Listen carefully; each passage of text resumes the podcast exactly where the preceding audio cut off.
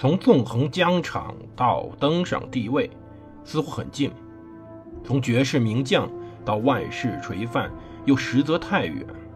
把手中的权杖换成头上的皇冠，要经历多少勾心斗角、纵横捭阖，乃至腥风血雨？请收听蒙头读书的《拿破仑传》。欢迎大家收听蒙头读书。大家好，我是胡蒙，这里是我们的《拿破仑传》。我们接着上回讲故事。我们上回讲到，巴赫莱又跑了，拿破仑呢？还是紧紧的追赶他。到八月二十五号下午一点，拿破仑离开了斯摩棱斯克，他赶到了达多罗布戈日。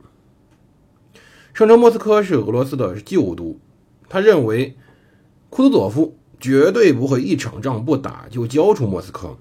而大战以后，沙皇就得求和，于是他跟部下说：“胜利就在眼前。”拿破仑进军到莫斯科，要强迫俄军与他决战。他已经转而考虑，打算施加投降条件了。而皇帝告诉德克雷，他希望可以弄来多罗戈布日地区的木头，这样子可以去造船。那么造船，他有机会去继续进攻英国。拿破仑的副官。弗拉奥从维亚季马给母亲说：“说他们很快就有一场胜仗，就会结束战争。”前线将士给母亲写信时，经常认为沙皇就要求和了。可是事情哪有这么简单呢？当时整个法军士兵面临最严重的问题，主要是饥饿，而且不仅仅是饥饿。由于法军当时需要在就地寻找某些补给，也就是抢粮食嘛。如果他们离主力部队太远，就很有可能落入到俄军的非正规军之手，或者我们换个词儿，游击队。这些非正规军呢，由正规军军官指挥，在远离主干道的地方打游击。比如说，塞居尔的哥哥奥克塔夫就中招了。九月三号，拿破仑对贝尔迪埃说过：“说如果我们开战，战损也不及奈伊正面损失的人手。”原因是每回法军派小队出去巡粮，都经常被抓走好多俘虏，甚至说每天有可能要抓走几百个法军俘虏。皇帝只要看到失职和疏忽现象，就会发怒，特别是涉及到照顾伤员时。当天，他给比居埃写信说：“这二十年前。”我一直在指挥法军，我还从未见过彼此更为没用的军事管理。派来这儿的人既无能又无知，没经验的军医比敌军炮群更伤害军队。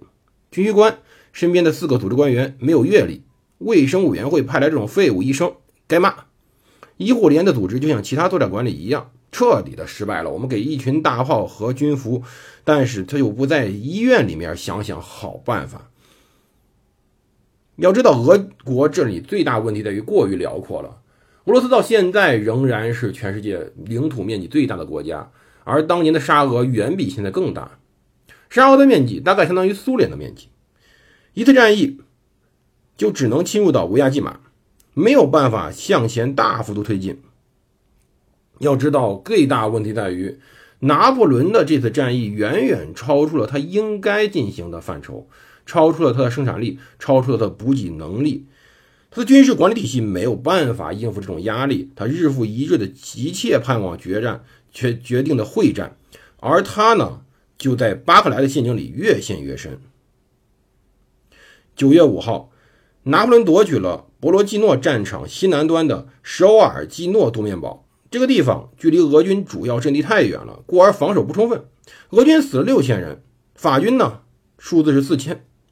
自从十周前横渡涅曼河，拿破仑一直渴望可以决战，于是他呢经常勉励军队。这十周来，在他的军队中，十一万人染上了斑疹伤寒。尽管很多人没死，但是更多人被击毙或掉队。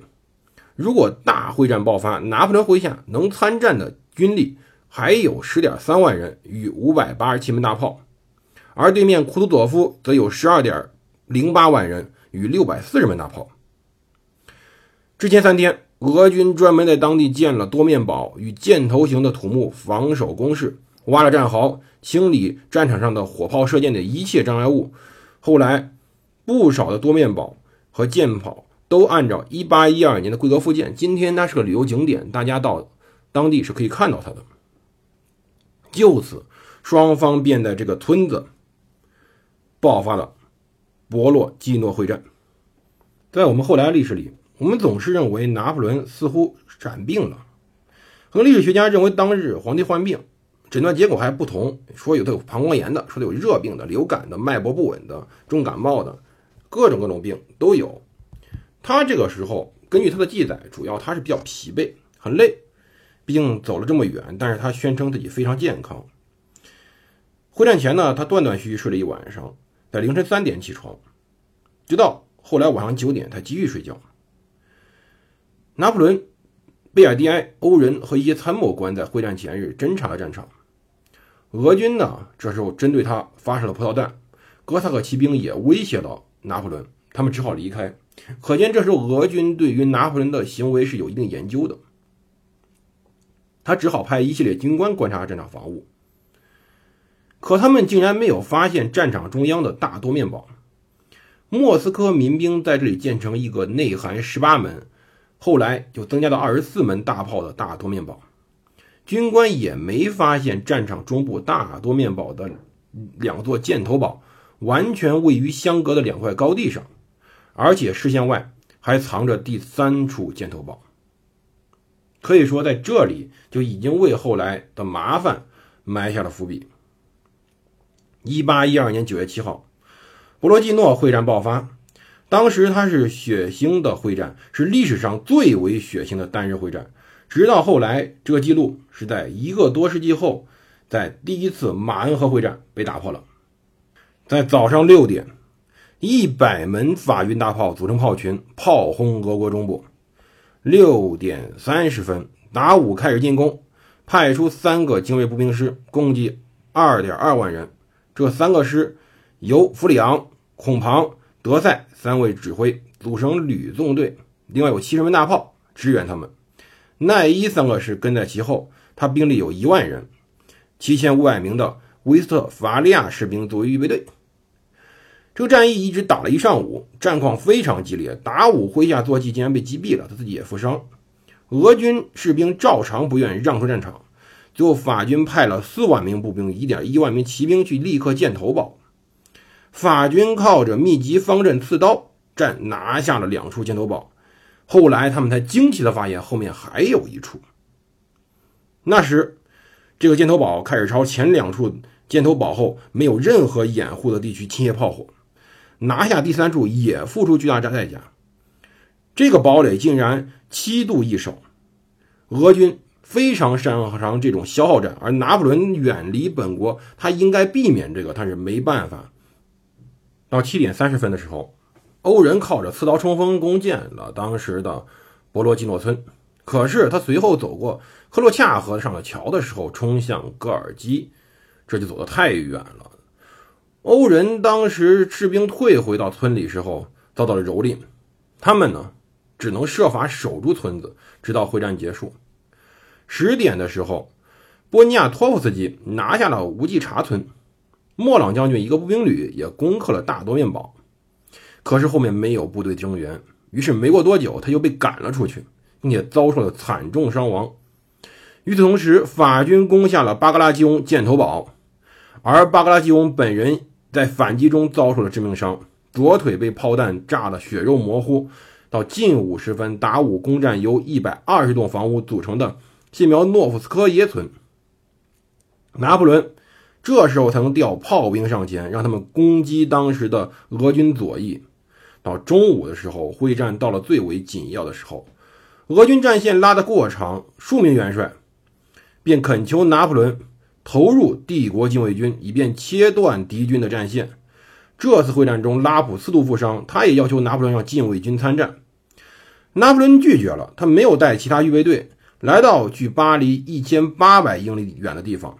就连这种冒险也得有个限度，所以说他当时确有战机，也无人利用他。塞居尔后来回忆到说，奈伊达武缪拉派贝利亚尔将军来觐见皇帝，请求他让青年禁卫军进攻半敞开的俄军左翼。拿破仑犹豫不决，让将军再看看。这时候贝西埃来了，他说：“俄军只有有序的退守第二处阵地。”皇帝被贝尔利亚说投入预备队权，他想把棋局看得更分明。这个暗喻他用了很多次。这种决策后面肯定有政治动机，团结外籍军队的纽带只有胜利。由于拿破仑这次军队呢过于复杂，很多军人实际上并不是他们法国人，他需要有真正的一支保持一路能够忠诚的精兵，他不可能把自己的预备队扔进去。换言之，如果说禁卫军遭受惨败，损失过大的话，那么他所带的外军队的忠诚度也值得怀疑。同时，关键问题是，这时候有俄军威胁他的左翼和后方，他不能投入禁卫军。这场南侧还有一条旧驿道。到中午时候，波尼亚托夫斯基还没有夺取这条路的任何一边。如果这个时候他派禁卫军下行，俄军炮兵有可能轰击他们。到后来，将军们再次劝拿破仑投入禁卫军，他回答道：“假如明天还有一场会战，我拿什么军队去打呢？”不管他战前说了什么。此时，他距离莫斯科还有六十五英里。当天早上，皇帝命令青年禁卫军进入战场阵地。他说：“没有直接命令，绝不能行动。”没有多久，库图佐夫便收紧战线。阿尔芒德·库勒克兰古说：“大多面堡加农炮继续向法军中央喷射，造出了一个真正的地狱。”并且阻挡其他地方的全部主要进展。